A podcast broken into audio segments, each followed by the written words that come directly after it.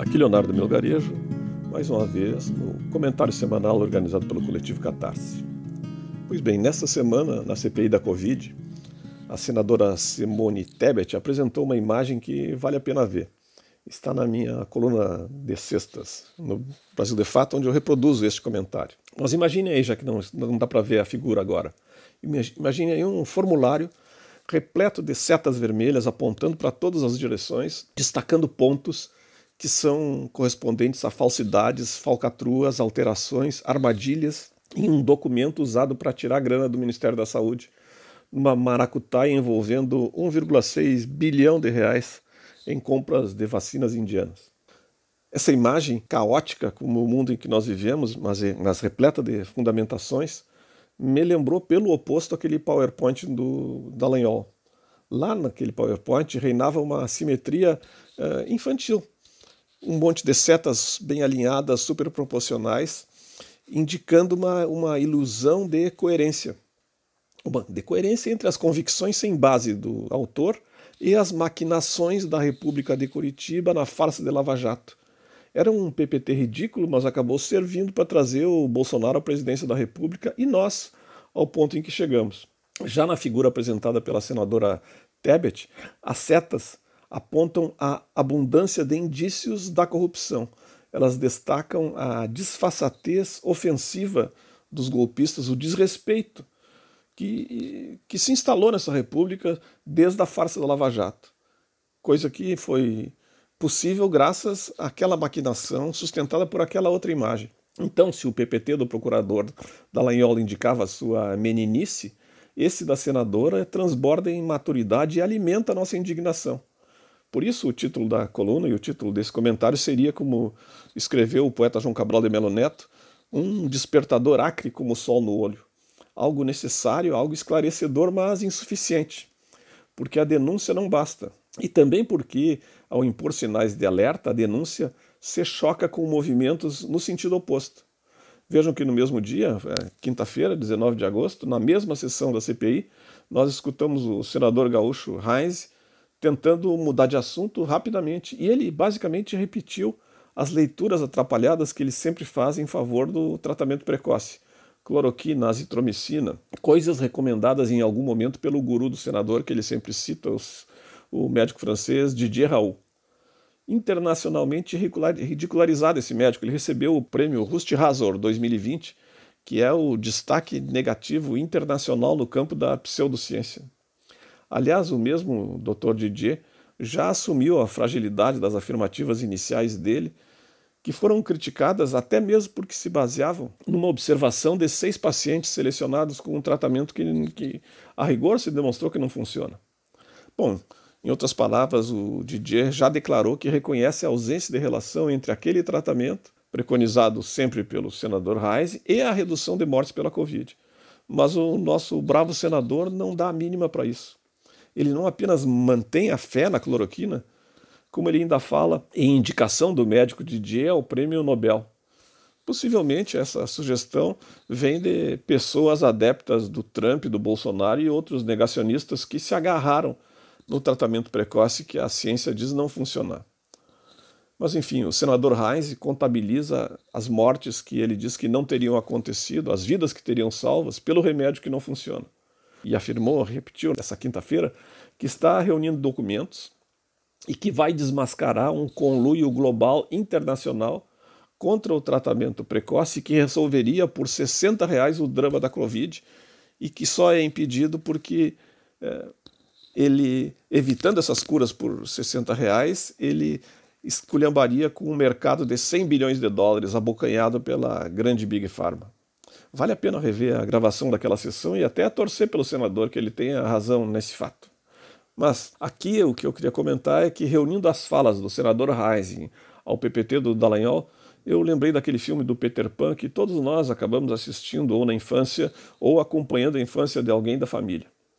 É, vou relembrar: no filme está instaurado o caos, tudo parece perdido e as crianças são chamadas a repetir com fé eu acredito em fadas, eu acredito em fadas, eu acredito em fadas, e tudo muda a partir dali. A fadinha Sininho, que estava morrendo, ressuscita, os piratas são derrotados, o jacaré come o Capitão Gancho, e a Terra do Nunca passa a ser preservada na sua fantasia maravilhosa. Bom, é claro que tudo isso podia ser apresentado de outra forma. Nós temos a figura eh, de síndrome psicológica é, associada a isso, é a síndrome do Peter Pan. É uma doença psicológica relacionada ao medo da maturidade, relacionada ao apego às fantasias infantis, à fuga das responsabilidades que a vida adulta em sociedade sempre exige. Nesse sentido, o eu acredita em fadas, assim como eu acredita em cloroquina, assim como a culpa é do PT, ou mesmo o triplex é do Lula, e outros tantos devaneios desse tipo se encaixam numa mesma lógica fantasiosa, que é eficiente, porque ilude os desatentos, ilude os desinformados e, e alimenta aqueles que querem ignorar a realidade enquanto a vida segue. Eu acredito, logo é verdade. Mito, mito, mito. Coisas desse tipo que terminam se transformando em, em mantras. Pois bem, a imagem trazida pela senadora Tebet simboliza o, o oposto disso.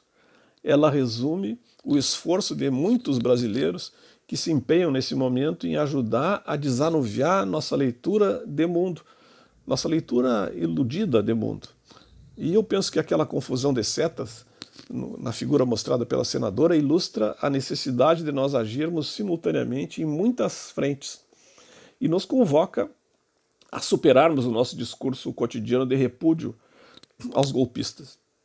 Não se trata mais de apenas de desmascarar a canalice, o ilusionismo. É, esses, esses grupos estão muito bem posicionados, eles se renovam, eles criam véus atrás de cortinas, eles são sedutores no uso das ameaças veladas, no uso das emendas parlamentares, na distribuição de cargos em comissão, na distribuição ou, ou na sugestão de propinas. E eles são habilidosos na mudança de assunto, nas falas macias, tipo o que nós escutamos nessa quinta-feira. Respeitosamente, senhor senador, vou usar o direito de ficar calado que o presidente da CPI reagia dizendo: me ofende, mas responde. Não precisa ser respeitoso, mas responde.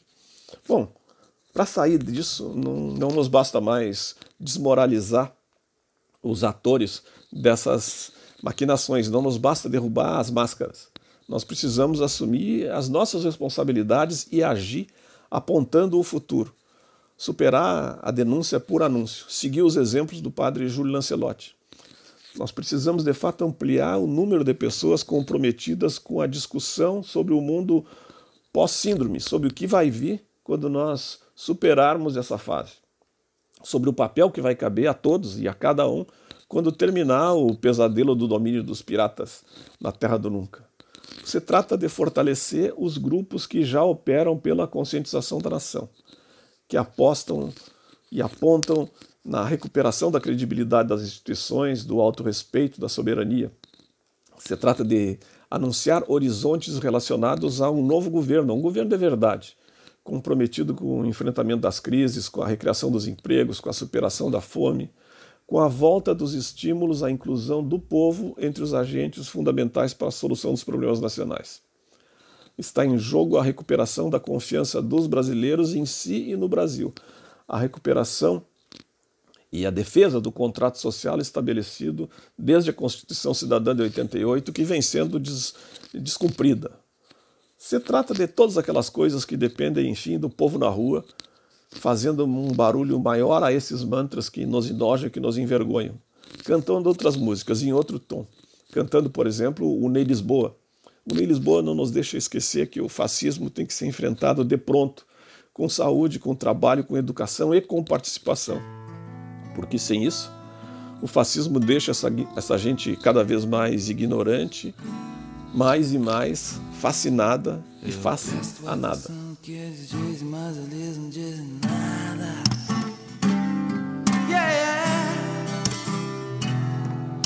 Fidel Pinochet tira um sarro de você que não faz nada.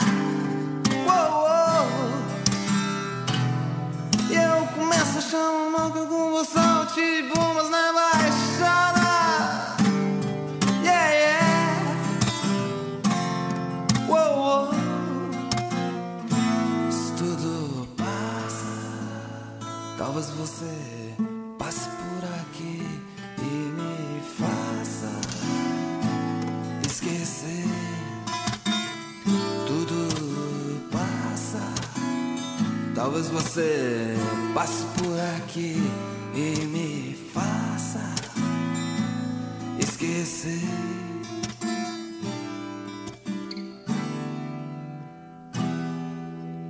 Toda forma de poder é uma forma de morrer por nada.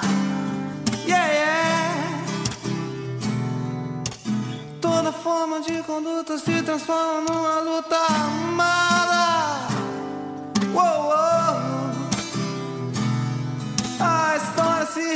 Mas a força da história mal contada. Tada, tada, tada, tada, tada, tada, tada, tada, tada, tada, tada. Se tudo passa, talvez você passe por aqui e me faça esquecer. Tudo passa, talvez você passe por aqui e me faça esquecer.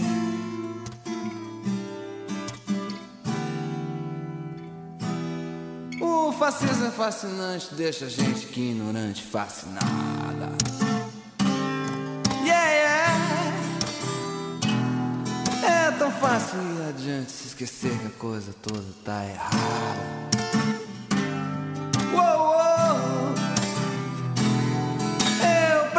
Atenção que eles dizem, mas eles não dizem nada, nada, nada, nada, nada, nada, nada, nada, nada, nada, nada, nada, não. Se tudo passa, talvez você passe por aqui e me faça esquecer. Talvez você passe por aqui e me faça esquecer.